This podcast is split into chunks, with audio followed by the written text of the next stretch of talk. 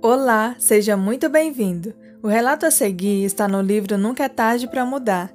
Para que você possa entender melhor os fatos narrados, recomendamos que você veja os vídeos na sequência correta e por isso deixarei o link para a playlist nos comentários.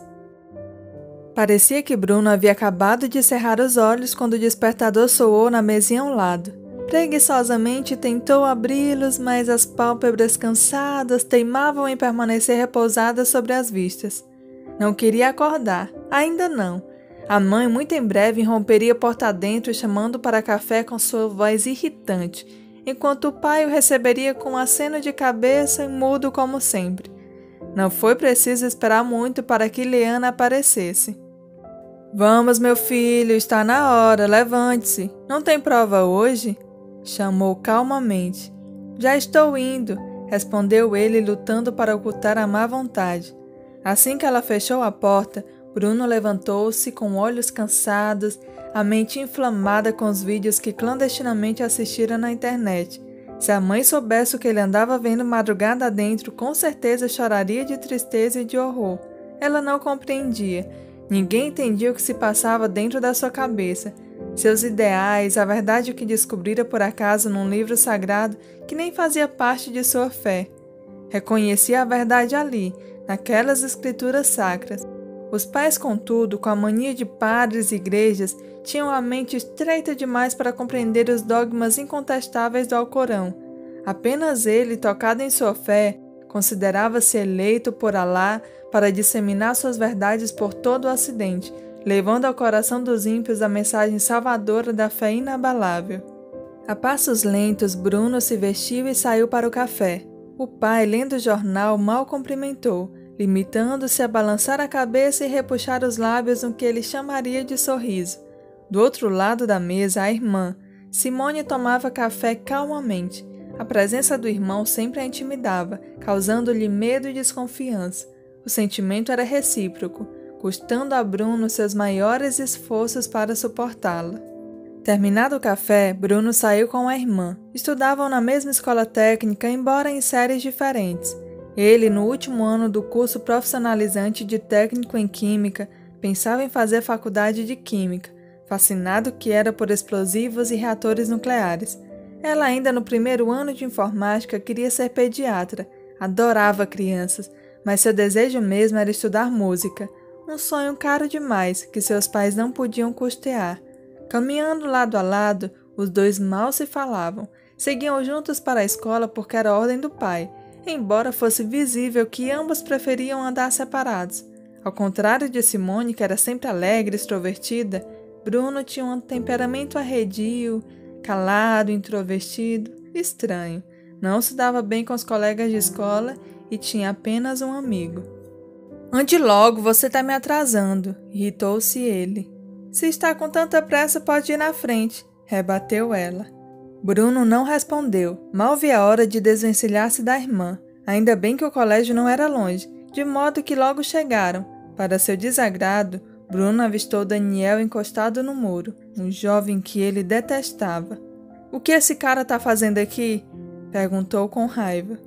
Está esperando você, não está? Não é da sua conta. Onde já se viu envolver-se com judeus? O seu preconceito não me interessa. O que importa é que nós nos gostamos.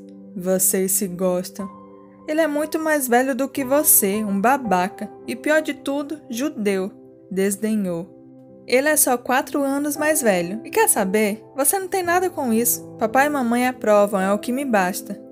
Remoendo a raiva, Bruno se calou, observando enquanto Simone se afastava dele para ir ao encontro de Daniel.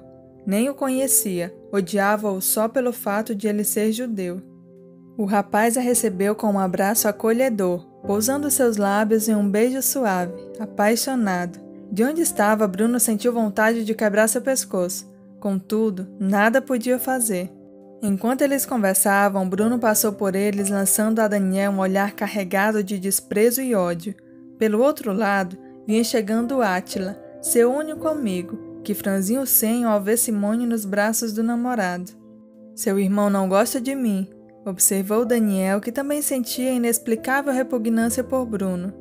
Bobagem, é ciúme, tentou disfarçar. Daniel não disse nada Em seu íntimo sentia um certo horror de Bruno, embora não soubesse explicar o porquê. Não chegava a ser uma inimizade, mas um temor inexplicável. Amava Simone de todo o coração, uma menina doce, pura, meiga, tão diferente do irmão. Por mais que tentasse vencer a antipatia que sentia por Bruno, era um sentimento mais forte do que ele. A aversão era recíproca, experimentada não apenas por Bruno, mas também por seu amigo Átila. Sem personalidade própria, Átila se deixava envolver pelo preconceito de Bruno, para quem nem um judeu prestava ou era digno de confiança. Assim que se encontraram, Átila comentou com desdém: Não me conformo com isso. Sua irmã não pode namorar aquele judeu. Penso como você, mas do que adianta? Parece que eles estão apaixonados.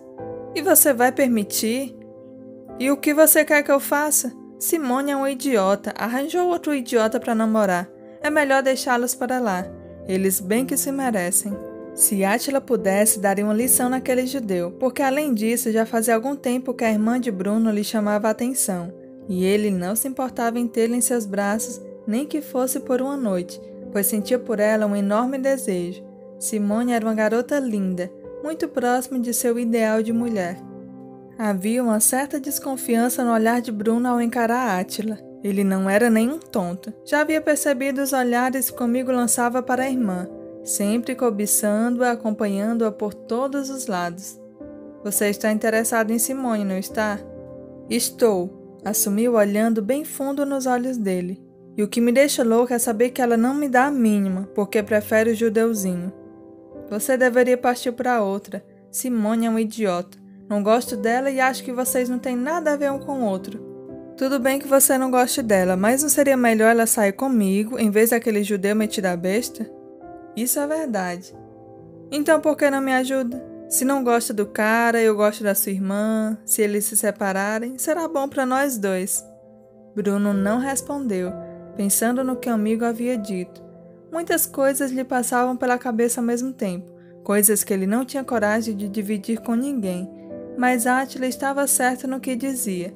O que ele precisava era de um plano para fazer valer a sua verdade. Tinha que pensar profundamente naquilo.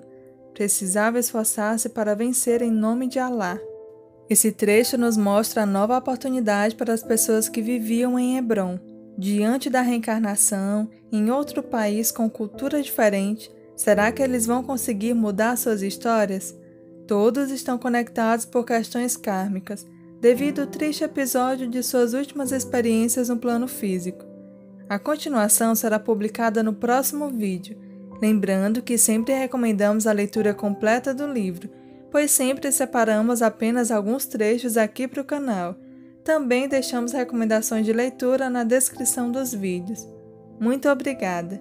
Deus abençoe a todos!